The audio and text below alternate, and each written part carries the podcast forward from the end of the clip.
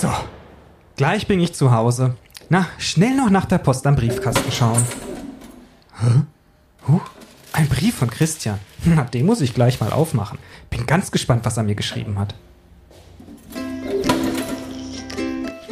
Lieber Boris, seit dem großen Stromausfall damals geht es mir richtig gut. Gut, dass die das Netz nie wieder zum Laufen gebracht haben. Seit ich nicht mehr ständig auf das Handy gucken kann, habe ich jetzt viel mehr Zeit, das Leben so bewusst zu genießen. Und meine ohnehin niedrige Stromrechnung ist jetzt bei Null.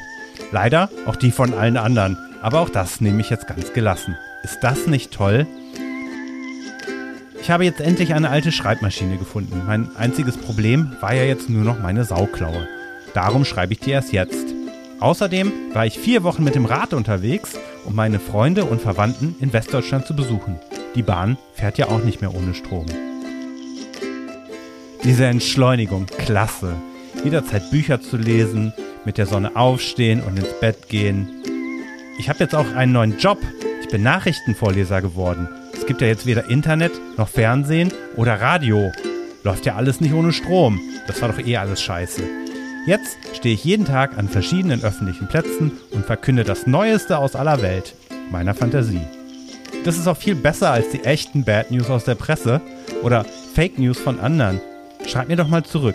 Ich bin gespannt, wie es dir so geht. Als Mr. Stromspiegel taugst du ja jetzt nur noch als Legende. Gemalter Zwinkersmiley mit Kotzstrahl. Und wir sollten uns mal überlegen, was wir jetzt statt Podcast machen. Wie wäre es mit Lesung oder sowas? Oder Predigen? Lass uns eine Religion gründen. Was meinst du? Viele Grüße und tausend feuchte Tantenküsse. Dein Nolli. Ach, oh Mensch, das war ja nett. Vom Christian habe ich echt schon lange nichts mehr gehört. Aber wenn der Nolli wüsste, dass ich immer noch voll der Stromjunkie bin. Und dass ich heimlich meinen Strom selbst erzeuge mit einem Luftballon, den ich an meinen Haaren reibe. Wobei, ich meine, selbst wenn er es wüsste, er hat ja keine Haare. Wie soll er denn da sich selber Strom erzeugen? Aber ich lasse ihn mal im guten Glauben. Erwischt! Lass sofort den Luftballon frei, sonst knallt's! Was? Ja, Christian, hast du mir etwa aufgelauert? Bist du jetzt von der Strompolizei oder was? Ist Strom jetzt selber machen verboten oder was? Ähm, das ist. Da ist ja wohl echt eine Sicherung durchgeknallt. Ähm, nee, stopp. Das irgendwie, das mit dem Intro, irgendwie ist das Quatsch. Ich finde, das funktioniert so nicht. ja? Wie, wie meinst du jetzt? Also, stopp jetzt wirklich? Soll ich die Aufnahme Ja, stoppen oder? Ja, lass uns das so. Ah. Nee. Also, ich meine, wir können doch echt froh sein, dass es nie so einen großen Stromausfall gegeben hat, oder? Ich finde aber auch, so ganz über Bord schmeißen will ich es auch nicht, Christian. Ich meine, wir könnten so eine Folge machen wie so ein Endzeitfilm. Da kommen dann die ganzen Zombies und wir häckseln uns so durch und voll so die Survival-Leute. Das ist, finde ich, das so ein, so ein Intro könnten wir machen. Ich meine, ich habe eh nie Bock auf die Folgen. Eigentlich finde ich, ich mache es nur Ja. noch wegen, wegen den Intros. Ja, aber irgendwie, so- Endzeit irgendwie, ich weiß nicht, jetzt so gerade. Also irgendwie taugt das nicht für Jokes und äh, Mhm. Ja, zumindest funktioniert das so jeder. gar nicht. Ne? Ja, macht jeder gerade, ja. Ja, aber, aber die Folge zum Thema Stromnetz und Versorgungssicherheit, die machen wir trotzdem. Hatten wir ja versprochen damals in der Folge mit der Band Blackout Problems. Ja, stimmt. Ist ja auch total wichtig. Also, okay, du hast vorbereitet. Okay, machen wir die Folge. Ja, genau. Mhm. Und vielleicht machen die Blackout Problems dann ja irgendwann auch mal einen Song zum Thema Stromausfall. Ja, das wäre doch eigentlich, ich kann mir das gut vorstellen. Ja, Coole Effekte ja. und so und alles schön düster und Ja, so mit E-Gitarre, aber Ja. ohne Ukulele. ja, nee, eben nicht mit E-Gitarre. Mhm. Ach so, ja, oder ich als Background-Sänger. Ich Ja. meine, oder wir beide als Background. Oder wie bei Das Dust Till Dawn, wo man dann halt irgendwie so Zombies als Gitarren benutzt. Ja, das waren, wobei, das waren Vampire, oder? Die haben dann die Menschen. Stimmt. Konkrete Klimatipps und Wege aus dem Ökodschungel. Auch für Schlechtmenschen. King Kong Klima. Der Podcast aus dem Ökodschungel. Mit Boris Dembrowski und Christian Noll. Christian, wir können echt froh sein, dass es bei uns noch keinen längeren und vor allem keinen bundesweiten Stromausfall gab. Denn es hängt viel mehr an einer sicheren Stromversorgung, als wir beide eigentlich denken. Zum Beispiel würden ja überall auch die Ampeln ausfallen. Die Züge und die U-Bahnen blieben stehen, Fahrstühle bleiben stecken.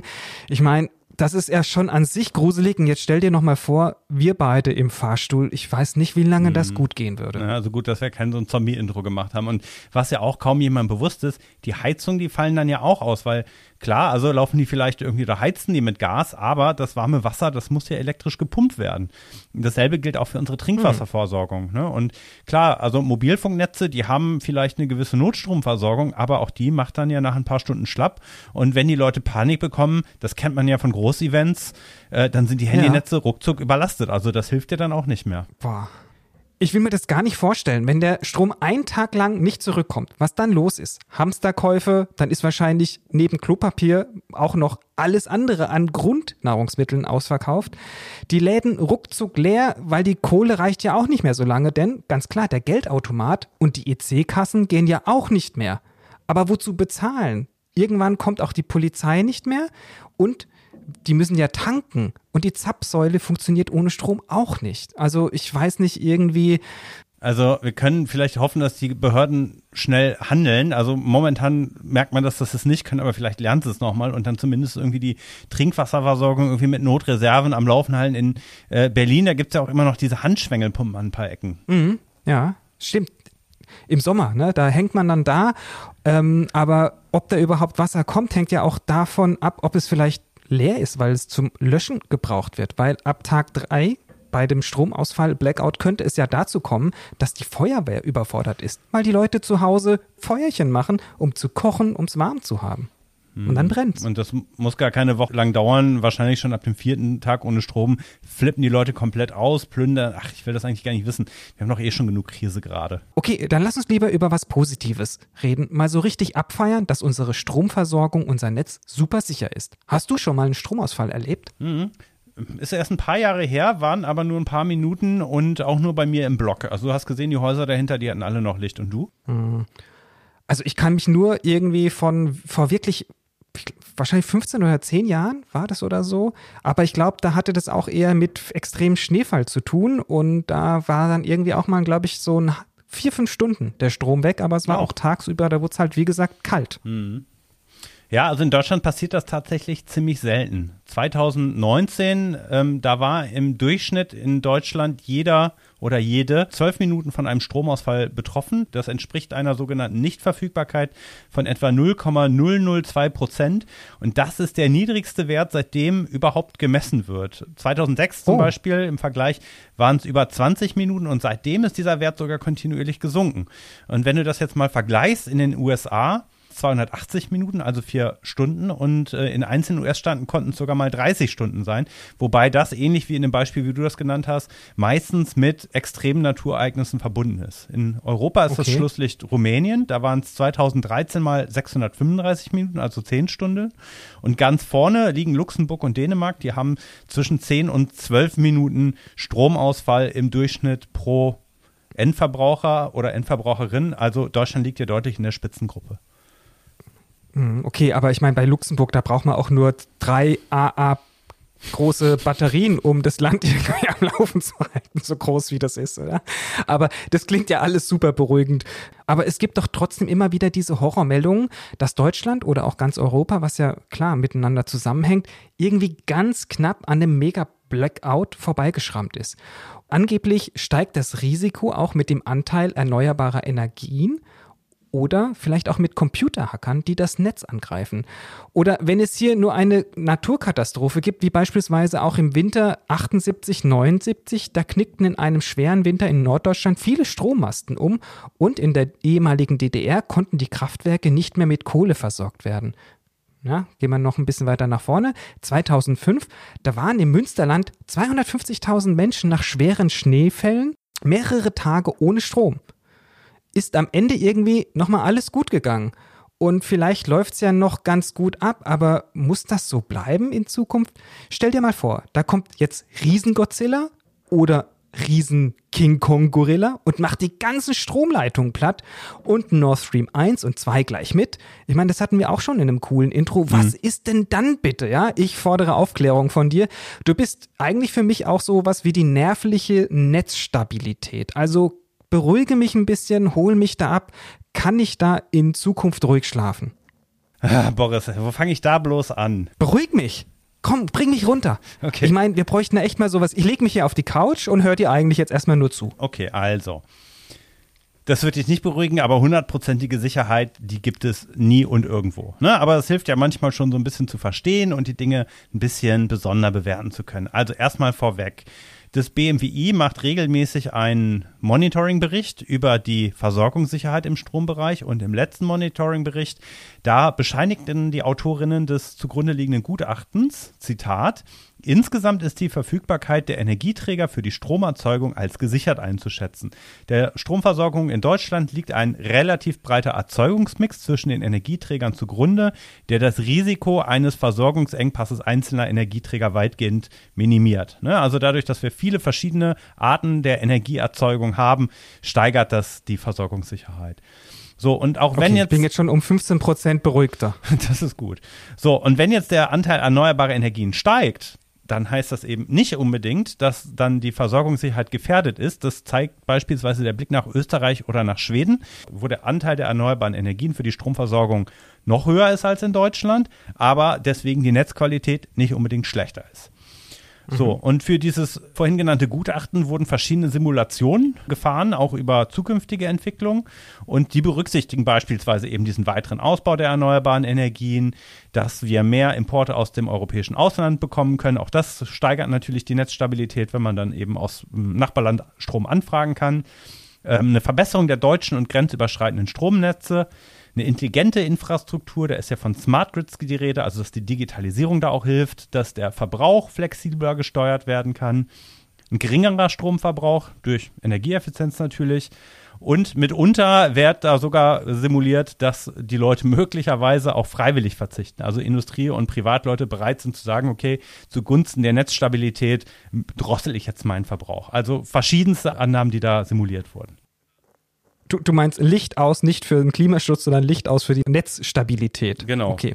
Äh, ja, das ist jetzt erstmal alles, was du gesagt hast, sehr schöne, wohlfeile Projektion oder Simulation. Aber was ist denn jetzt, wenn jetzt Godzilla oder lass es mal realistischer gesehen ein Bingo. Baum oder Flugzeug in eine Stromleitung oder ein großes Kraftwerk kracht? Ja, also was dann ist, ähm, die Netze sind nach dem sogenannten N-1-Prinzip aufgebaut.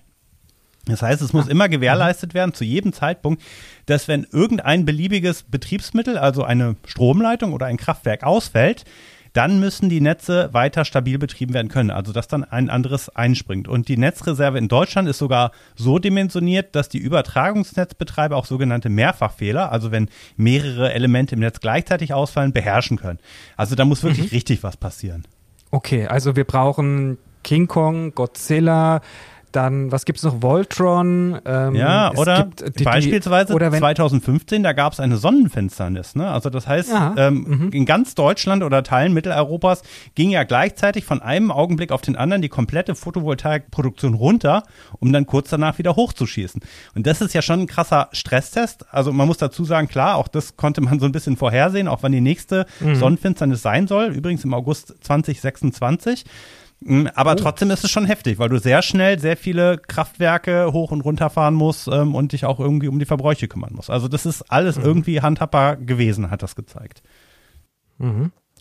Okay, das ist alles handhabbar gewesen oder ähm, klappt, aber trotzdem kann es ja passieren. Anfang März berichtete ja der Spiegel, wie ein Mann anscheinend Deutschland vor dem Blackout bewahrt hat, weil Spekulanten mehrere Stunden das Stromnetz bedroht hätten. Was war denn da los? Warum jetzt auf einmal Spekulanten? Also die Börse hängt die da auch noch mhm. mit drin? Also ich dachte, also ich kapiere es jetzt auch nicht mehr. Genau, also jetzt wird es leider nochmal einen Schritt komplizierter.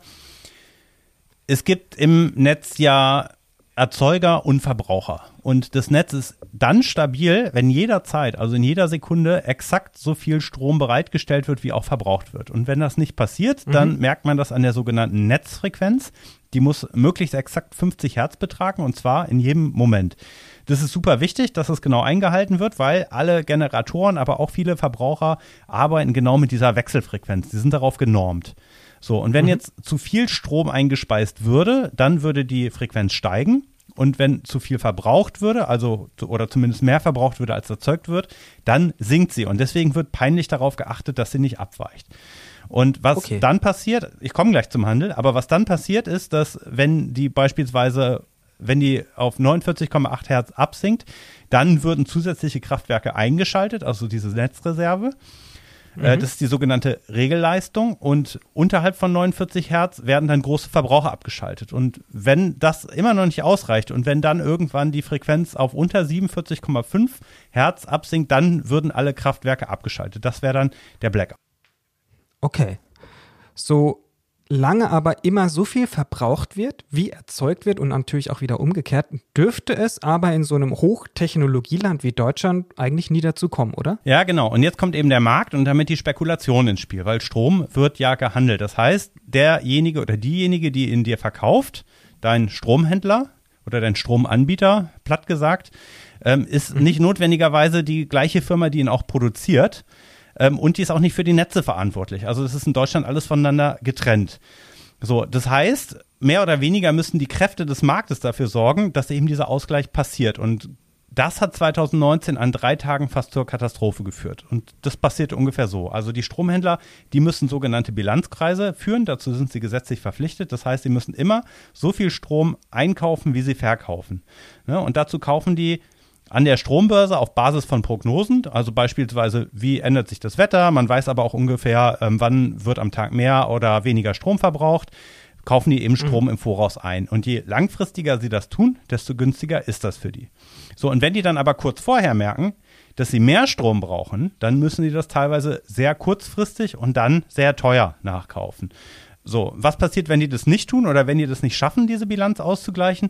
Dann greifen immer die Netzbetreiber ein und die stellen dann die sogenannte Ausgleichsenergie den Stromhändlern in Rechnung. Ja, also die müssen dann dafür zahlen und die, mhm. und die Netzbetreiber sorgen dafür, dass trotzdem noch genug Strom geliefert wird. Und in diesen Fällen 2019, da haben die Stromhändler darauf spekuliert, dass das billiger ist, als wenn sie dieselbe Strommenge zu diesem Zeitpunkt an der Börse gekauft hätten. Okay, ja. So, und die Netzbetreiber halten eben für Notfälle immer diese Regelenergie vor. Das heißt, die müssen dann natürlich gucken, woher kriegen sie dann den Strom, äh, um das Netz stabil zu halten. Und das können sie natürlich erstmal versuchen, aus Kraftwerken heranzuschaffen in Deutschland, die schnell angefahren mhm. werden können. Und wenn das nicht gelingt, dann müssen sie eben schauen, ob sie es im Ausland einkaufen können oder große Unternehmen dafür entschädigen, dass die schnell ihren Verbrauch runterfahren. Das ist dann der sogenannte Lastabwurf. Und nur um das nochmal zu verdeutlichen, welchen Ausmaß äh, das 2019 diese Spekulation hatte, da war die Lage so ernst, dass die Netzbetreiber in der Größenordnung von fünf bis sechs Atomkraftwerken in ganz Europa Strom zusammenkratzen mussten. Ne? Und weil es ja ein mhm. Markt ist, steigt dann der Preis und der schoss dann äh, in diesem Moment auf das Tausendfache des Normalpreises. Ja, mit der Konsequenz, die Unternehmen wurden danach abgemahnt und jetzt arbeitet die Bundesnetzagentur eben daran, die Regeln so zu verschärfen, damit sich sowas nicht wiederholen kann. Mhm. Aber jetzt wissen wir nicht, wie ein Mensch das verhindert hat. Das ist diese Spiegel-Story, ne? Also das kann man übrigens auch als Podcast ah. sich anhören. Da können wir auch gerne einen Link in die Shownotes ähm, reinpacken. Man muss sich das halt eben vorstellen, das sind natürlich Menschen, die das machen, die in Leitwarten, in großen Leitwarten mit großen Bildschirmen arbeiten, die das Netz, die zum jeden Zeitpunkt quasi im Blick haben und vor allen Dingen auch diese Netzfrequenz. Und dann halt eben schauen müssen, woher bekomme ich den Strom und äh, was passiert dann. Ne? Und das äh, so. ist da sehr beeindruckend dargestellt in diesem Artikel. Ah, war nicht Elektro, der sich einfach angeklinkt hat und dann den Strom reingepowert hat. Okay. Gut. Also, okay, ich fasse einfach mal zusammen.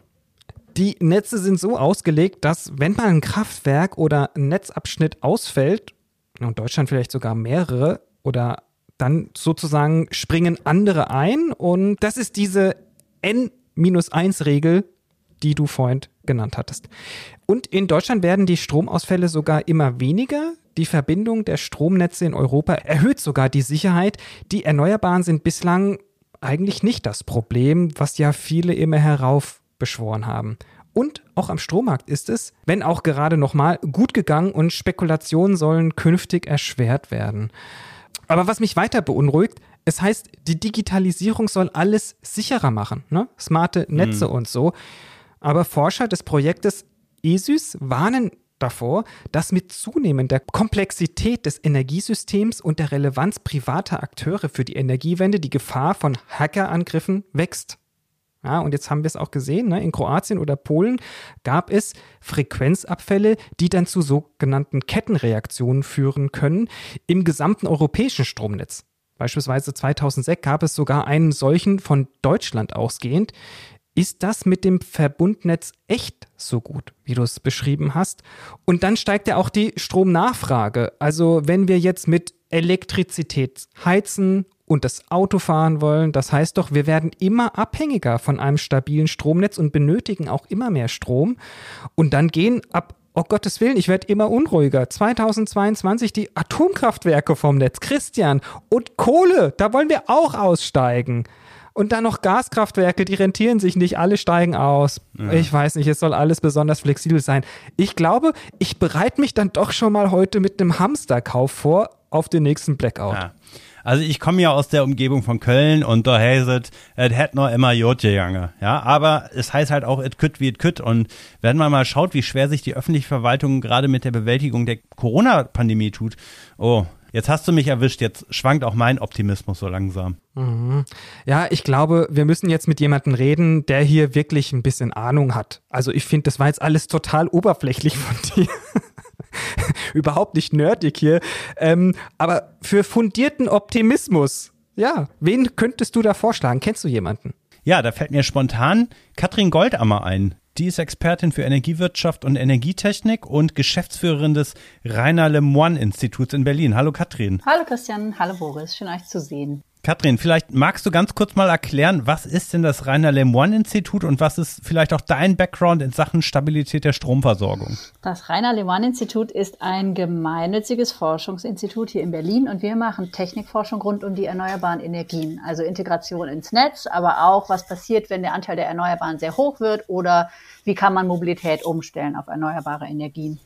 Und ich selber leite das Institut. Ich habe viele Jahre in der Energiewirtschaft gearbeitet da habe ich eigene Kraftwerke bewirtschaftet, also so eine Art Einsatzplanung gemacht für Kraftwerke. Wann gehen die ans Netz? Wie viel Strom sollen die einspeisen? Wo kriegt man hm, das Gas her, zum Beispiel um Gaskraftwerk zu bewirtschaften? Wo verkauft man den Strom? Das heißt, ich habe mich um solche Sachen gekümmert, die heißen irgendwie Portfolio-Management zum Beispiel ne, in der Energiewirtschaft.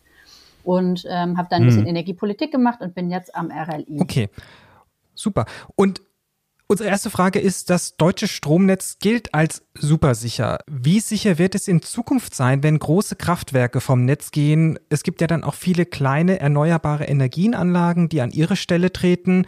Und wir gehen davon aus, dass der Stromverbrauch aufgrund von E-Mobilität, Wärmepumpen in den Haushalten einfach deutlich steigen wird. Also ich glaube, wir müssen zwei Sachen unterscheiden. Das eine ist die Technik und das Stromsystem und das andere ist der Handel oder der Strommarkt. Auf der Technikseite passiert mhm. natürlich ziemlich viel. Ne? Also es gehen Kraftwerke vom Netz, gerade so Kernkraftwerke nächstes Jahr, die eher so in Westdeutschland lagen und die ihre Zentren hatten in den Regionen, wo viel Stromverbrauch war, weil da Industrie äh, stattfindet. Und dazu kommen jetzt Erneuerbare an ganz anderen Orten, vor allen Dingen kleinere Anlagen, dezentrale Anlagen und auch in anderen geografischen Lagen.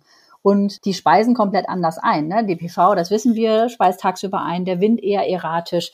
Die Kraftwerke, die wir vom Netz nehmen, die konventionellen, die sind da ja ganz anders. Ne? Die lassen sich teilweise sehr schwerfällig, aber doch eben steuern und die lassen sich so einstellen, dass sie diese Stromnachfrage, die wir haben, im Wesentlichen nachfahren.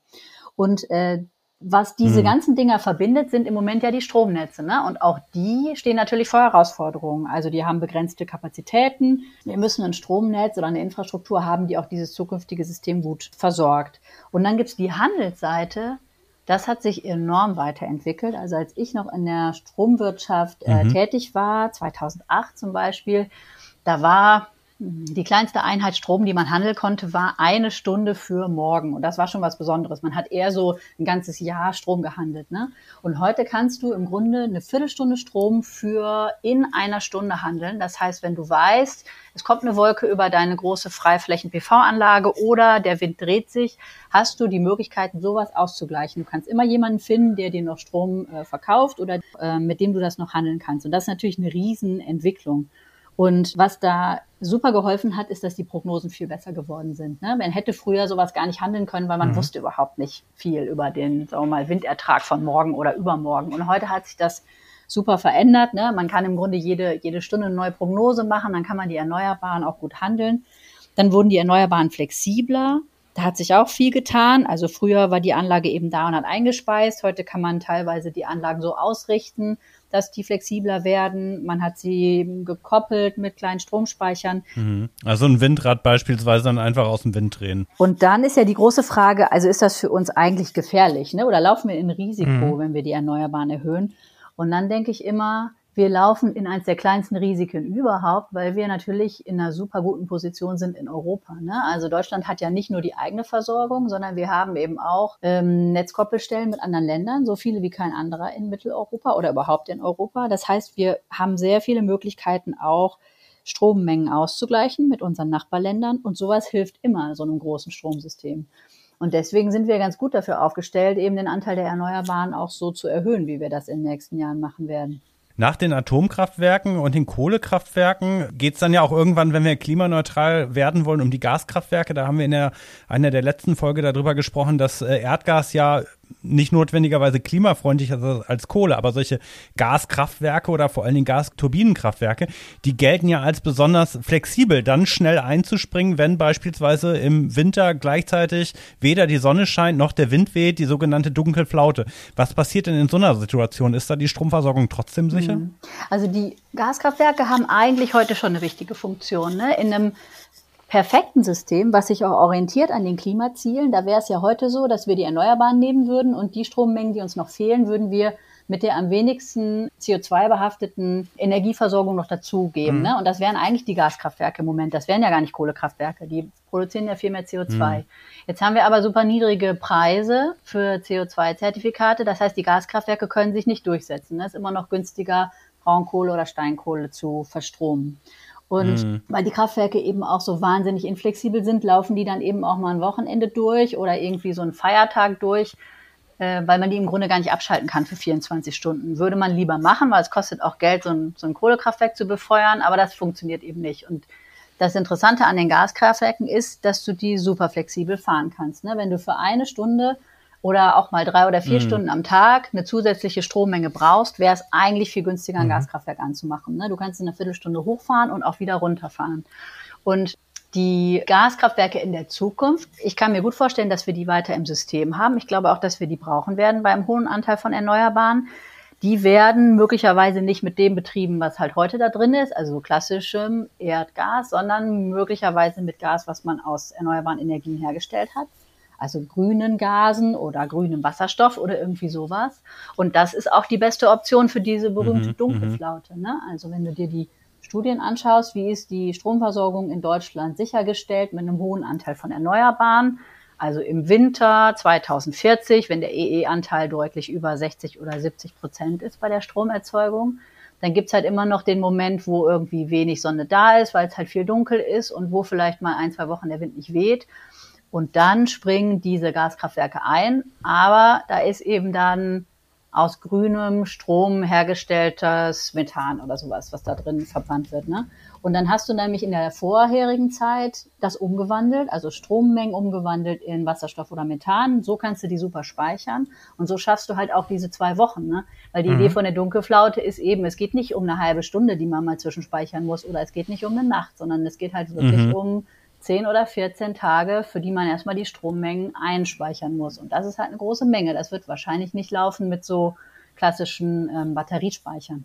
Auch nicht mit solchen Pumpspeicherkraftwerken und solchen Sachen oder Druckluftspeichern. ja, Pumpspeicher ist super, ne? Aber für Pumpspeicher brauchst du äh, eine Höhe, wo du was hochpumpen mhm. musst, ne? Und im Grunde sind unsere Alpenregionen gut ausgestattet mit Pumpspeichern, mhm. ne?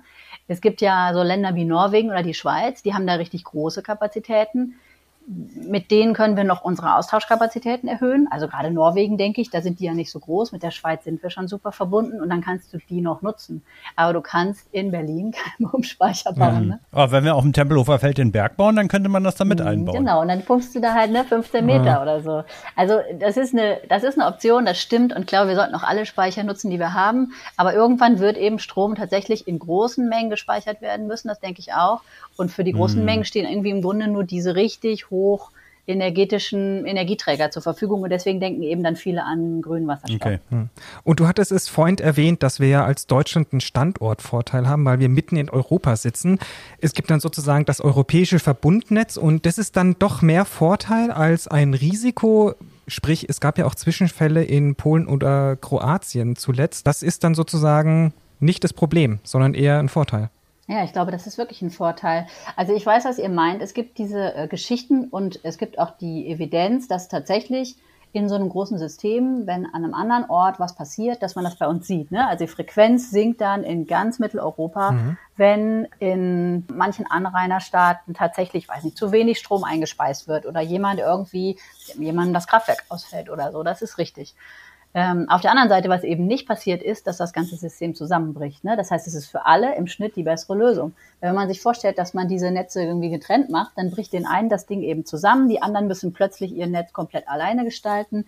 Das heißt, diese europäische Integration ist definitiv was, wo wir alle von profitieren. Und die Fälle, die ich mhm. kenne aus den letzten mhm. Jahren, wo es auch richtig große Abweichungen gab, die sind im Grunde auch europäisch immer gut gelöst worden. Ne? Also da gab es dann tatsächlich die mhm. Übertragungsnetzbetreiber, die sich zusammengetan haben und dann haben die Strommengen gesammelt. Ne? Also wenn die Frequenz zu niedrig war, dann sind die rumgegangen und haben im Grunde in allen Ländern nachgefragt, wer kann uns noch was liefern, sodass wir das Netz wieder stabilisieren. Strom betteln. Und dann ist es wirklich so. Ja, Strom betteln. Strom ja, so ein bisschen. Ja, es kostet schon ja. Geld auch, ne? Also ist nicht das umsonst. ist eine teure okay. Maßnahme. Ja.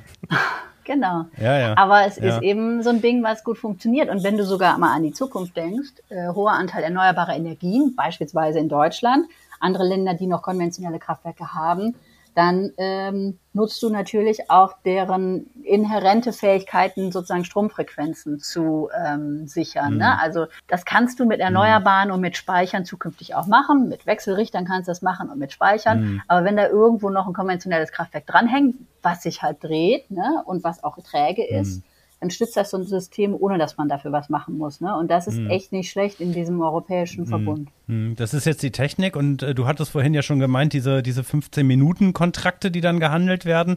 Äh, der Spiegel hat neulich berichtet über so eine große Story, äh, dass es in so großer Menge irgendwie spekuliert wurde um Strom, der dann irgendwie nicht eingekauft wurde rechtzeitig, dass die Größenordnung von mehreren äh, Großkraftwerken dann auf einmal beschafft werden mussten. Und da fragt man sich ja, kann der Markt das alleine regeln? War die Liberalisierung des Strommarkts ein Fehler oder wie können solche beinahe Blackouts durch Spekulation mhm. künftig vermieden werden? Also das mit dem Spekulieren ist tatsächlich interessant. Vielleicht muss man einmal kurz über den Strommarkt reden. Also Strom ist ein sogenanntes Terminprodukt. Ne? Ich handle das für einen bestimmten Zeitpunkt und damit kann ich da automatisch das machen, was andere Leute an der Börse total gerne machen würden. Ich kann heute schon Strom verkaufen, obwohl ich den gar nicht habe.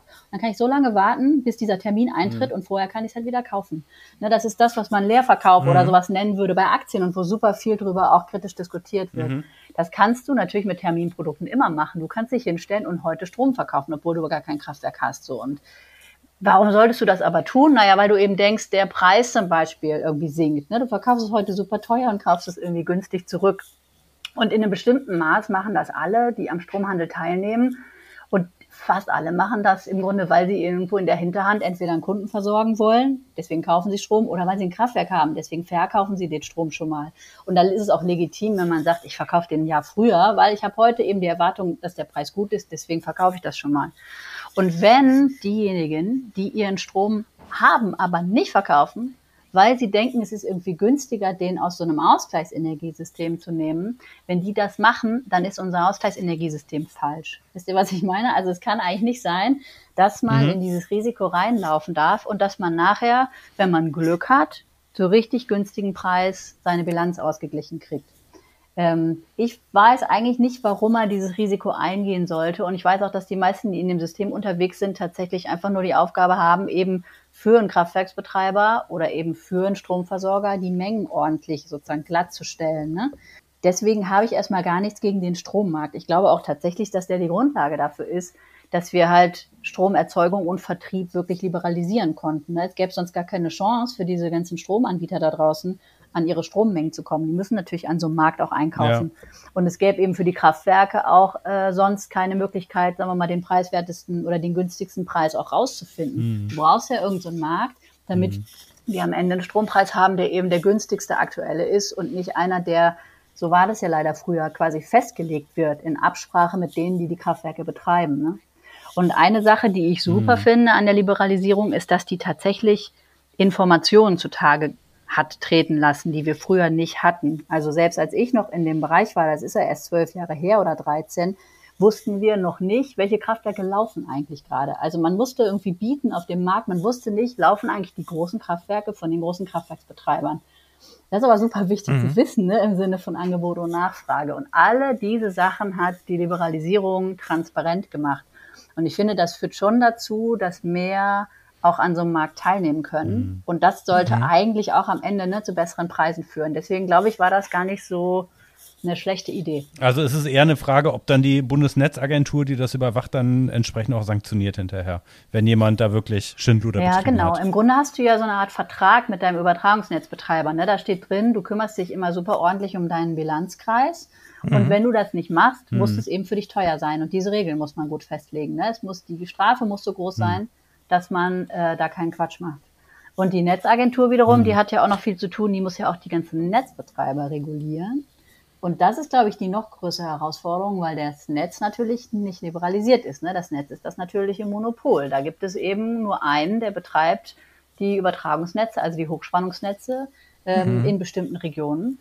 Und da ist es mhm. besonders wichtig, glaube ich, gute Rahmenbedingungen zu setzen. Mhm. Und ich glaube schon, dass wir ein neues Energiesystem brauchen. Und da ist auch wahrscheinlich die Aufgabe der mhm. Netzbetreiber zukünftig eine andere. Weiß ich nicht, Digitalisierung und neue Technik. Und wer weiß, vielleicht investieren die irgendwann in Speicher, weil sich das total lohnt, ne? Dass nicht nur die Endverbraucher einhaben. Mhm. Und das muss man alles abbilden in der Regulierung. Das ist schon noch eine große Herausforderung. Ja. Jetzt haben wir über die Netze gesprochen und wir haben über die Einspeisung gesprochen, aber wie sieht es denn auf der Nachfrage aus. Da gibt es ja diesen Begriff Demand Response, also dass beispielsweise der Markt oder die Netzbetreiber oder wer auch immer äh, anfordert, dass in einer bestimmten Situation, wenn zu wenig Strom angeboten wird, äh, dann die Nachfrage runtergeregelt wird. Also dass beispielsweise äh, ein Unternehmen seine Produktion drosselt oder dass Elektroautos von den Leuten langsamer geladen werden. Ist das ein Thema für euch? Also wir machen das in einzelnen Projekten. Wir machen das auch zusammen mit dem äh, Verteiler Netzbetreiber, zum Beispiel hier in Brandenburg. Äh, in unserem Fall mit einer mh, mm, Flotte aus elektrischen Lieferfahrzeugen. Und die ist so groß, dass man schon überlegen könnte, mhm. bevor der Netzbetreiber irgendwo was abregelt, könnte der nicht diese Flotte nutzen oder so. Die Idee ist eigentlich sehr charmant. Hm, die Mengen sind nur im Moment eher klein. Ne? Und vor allen Dingen auch die wirtschaftlichen Effekte davon sind mhm. noch nicht so riesig. Die aber wenn jetzt so eine große Aluhütte sagt, wir machen jetzt mal eine Produktionspause, das hat dann doch schon ja, Auswirkungen. Ja, auf jeden Fall. Also so ein Elektrohochofen, der hat ja megawattmäßige Anschlussleistungen. Ne? Mhm. Ähm, das kann man sich schon vorstellen, dass der sagt, guck mal, ein MW kostet, weiß ich nicht, immerhin noch 50 Euro oder was pro Stunde. Dann verschieben wir Produktion auf Klassiker, ne? Sonntag oder Feiertag oder sowas. Ne? Das sind die Tage, an denen die Strompreise niedrig sind. Aber es sind auch die, die Tage, an denen die Personalkosten am mhm. höchsten sind, oder? Du, also die, sobald die Leute nachts kommen oder am mhm. 1. Mai, Zuschläge, äh, ist ja. das für deinen Betriebsauflauf super kompliziert. Mhm. Ne? Und das ist ein Grund. Und der andere ist auch, ich weiß, dass gerade für diese Aluhütten, die du beschreibst, die Versorgungssicherheit wahnsinnig wichtig ist. Also einer der super Standortvorteile von Deutschland ist für die, dass der Strom eben tatsächlich nicht ausgeht. Ne? Und das ist in anderen Regionen der Welt ja so. Auch in vielen Ländern des globalen Nordens ist das ja so, dass dir mhm. das passieren kann. Ne? Und mhm. das passiert einfach in Deutschland nicht. Und dann reißt dir eben dieser Prozess, den du da gestartet hast, nicht ab. Und das ist super wichtig. Und das ist dir wichtiger, glaube ich, als eben diese, weiß ich nicht, 20, 30 Euro Differenz am Strommarkt, die du erreichen kannst, wenn du deine Produktion ein paar Stunden verschiebst. Mhm. Ähm, und für uns Privatkunden ist es ja gar nicht so attraktiv, weil wir zahlen ja gar nicht die Preise vom Großmarkt, sondern wir zahlen ja den Großmarktpreis plus. Netzentgelte, Steuern, Umlagen und so. Ne? Und der macht einen gro so großen Teil aus, dass es dann für uns gar nicht so viel mh, hm, im Endergebnis an wirtschaftlichem Vorteil bringt. Und das führt natürlich auch dazu, dass Lastmanagement halt nur in ganz bestimmten Bereichen überhaupt nachher wirtschaftlich attraktiv sein mhm. kann. Ne? Ja. Also Boris, ich glaube, dir ist das jetzt schon wieder alles viel zu komplex und du willst dich wahrscheinlich ja, am liebsten ich komplett bin ja super froh, machen, dass wir das Menschen wie, wie Katrin haben, die es einfach gut erklären können. Und ich würde ja gerne energieautark sein. Später habe ich noch einen kleinen Tipp dann vorbereitet. Aber grundsätzlich sollten dann Gebäude oder Firmen nicht gleich wirklich auch energieautark werden. Ist das eigentlich sinnvoll oder wünschenswert? Also wenn du autark wirst, indem du dir eine PV-Anlage aufs Dach schraubst und dazu schon einen Speicher oder sowas in deine Bude stellst, dann glaube ich, geht es schon in die richtige Richtung, weil irgendwie eine dezentrale Erneuerbare, die sogar ein bisschen flexibel sind durch so Speicher, ich glaube, das ist schon das Richtige. Aber wenn du so ein gesamtes Stromsystem machst, wäre ich eher dafür, keine besonderen Anreize dafür zu setzen, dass man jetzt ganze Regionen oder sowas autark macht. Und mein, meine Begründung dafür ist, mhm. dass das systemisch gesehen besser funktioniert, wenn wir alle zusammengeschaltet sind und uns auch ordentlich helfen mhm. gegenseitig, mhm. uns ausgleichen. Ne? Das spricht für mich eher dafür, dass man sagt, die Autarkie ist erstmal nicht so ein Wert für sich, zumindest nicht vom Stromsystem her betrachtet könnte mir vorstellen, dass es aber andere Werte gibt, ne, die jetzt nicht so technisch sind. Sowas wie, ich will halt, dass meine Strombilanz wirklich nachweislich mhm. grün ist oder nachweislich aus der Region kommt oder so. Ne? Und das kannst du natürlich schon mit Autarkie besser machen, denn in dem Moment, wo du am Netz bist, und das sind wir eben alle, können wir diese Art von super eng gefassten Herkunftsnachweis nicht mehr nicht mehr machen. Vielen Dank, liebe Katrin. Wir haben gelernt, wer es ganz genau wissen will, der fragt Katrin Goldammer vom Rainer Lemoine Institut und wir packen natürlich auch den Link zu euch in unsere Show Notes. Tschüss, ihr beiden, bis bald. Ey, ein super Interview, Christian, aber auch alles ganz schön kompliziert. Echt gut, dass es Ingenieurinnen wie Katrin gibt, die das erstens gut verstehen und zweitens auch richtig gut erklären können. Also ich bin ehrlich, da bin ich jetzt gleich mal viel entspannter und ich lehne mich jetzt auch erstmal zurück. Halt, halt, halt, halt, halt. Also wir geben doch immer Tipps, weil wir doch immer wollen, dass die Leute irgendwie was tun und dass denen die Sachen nicht egal sind. Aber klar, tatsächlich. Ne? Also hier hat man irgendwie als Einzelner und als Einzelne nicht so viel Einflussmöglichkeiten, aber vielleicht ein bisschen schon. Was mir spontan einfällt, ist, was, was passiert denn, wenn so ein Stromausfall ist und was mache ich dann? Da gibt es vom Bundesamt für Katastrophenschutz ähm, so ein paar Tipps, was man machen sollte, was man für einen Vorrat vielleicht auch eben da haben sollte, wenn es dann tatsächlich mal vielleicht einen Tag dauert oder länger, dass man zum Beispiel auch immer so eine Taschenlampe mit so einer Kurbel dabei hat und ein Radio und so mhm. weiter.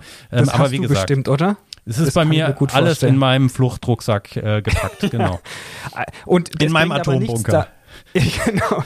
Es bringt nichts, da sich unter den Türrahmen zu stellen, oder? Ich glaube, das macht man nur bei Erdbeben. Das ist bei Erdbeben, genau. Okay. Genau. Und was natürlich immer hilft, ist Energieeffizienz, Energieeffizienz, Energieeffizienz. Das entlastet ja, die Netze. Weiß. Das ist das ja, Beste ja. überhaupt. Ja. Und dann dieses ganze Thema Energieautarkie. Wir hatten es ja eben ah. angerissen gehabt mhm. in dem Interview. Vielleicht machen wir da mal eine eigene Folge dazu. Ich weiß nicht, irgendwie so, ne, irgendwie unterbrechungsfreie Stromversorgung. Das sind, glaube ich, eher irgendwie so Nerd-Themen, aber irgendwie so Häuser und Eigenversorgung, das ist ja eigentlich schon spannend. Also vielleicht machen wir das ja. nochmal gesondert. Ja, also ich könnte mir jetzt vorstellen, auch unter die sogenannten Prosumer zu gehen. Ne? Ich installiere jetzt sowas mit einem, einem Hamsterrad, mit so einem, ähm, mit, mit, so einer, mit so einer Kurbel dran und dann lasse ich unsere Meerschweinchen da drin laufen und vielleicht schaffen die es ja dann auch so eine LED zum Blinken zu bringen und ja. dann sind wir vorbereitet, wenn dann der Blackout kommt. Geil, also ich Prepper, du Prosumer, das passt doch. Ja, yeah. cool. Christian, Blackout. Ähm, bevor wir jetzt hier auch abschalten, kommende Folgen. Was ja. haben wir denn für Themen eigentlich auf der auf der oh, Liste ist, ne, ich habe eine ganz tolle Mail von Moni bekommen und Moni hat vorgeschlagen, was zum Thema Moore zu machen und hat uns schon eine ähm, ja fast fertiges Skript für eine Folge vorgelegt mit tollen Recherchen. Ganz herzlichen Dank dafür. Ich würde sagen, das machen wir auf jeden Fall. Wir müssen uns nur noch die Jokes überlegen und ein Intro. Ja, genau. Wir brauchen ein geiles Intro. Und wir brauchen wieder ein geiles Intro. Ich kann mir da vorstellen, wir machen da so eine Zombie-Folge. Ja, mit Moorleichen. Oh, ja, genau, so machen wir es. Und, und, und Fango-Packung und so. ja, oder wir treffen uns in so einer, in so einer Wellness-Schlammoase gemeinsam. Ja. Und machen, machen von dort aus die Sendung. Ähm, und auf jeden Fall, wir kümmern uns um Hund, Katze und Klima. Also ist unsere Liebe zu Haustieren am Klimawandel schuld? Sind Hunde und Katzen eigentlich Klimaschweine? Also ich finde, da sollten wir auch wirklich mal hinschauen, weil jetzt gerade im Rahmen von Corona auch, ich weiß nicht, ob du es auch bei dir in der Nachbarschaft gesehen mhm. hast, Christian. Es bellt Katzen überall, und ja. Hunde überall, überall. Das ist der Wahnsinn. Aber das sind alles Hipsterhunde, die werden doch bestimmt vegan ernährt, oder? Ich weiß es nicht, bei dir im Prenzlauer Berg ich gucke da mal genau hin und ich schaue mal, was die Studienlage zeigt. Okay, aber auf jeden Fall, wenn es euch heute gefallen hat, dann bewertet uns. Das könnt ihr machen mhm. auf den verschiedenen Portalen. Abonniert uns. Schreibt uns gerne wieder, wie Moni auch beispielsweise Themenvorschläge.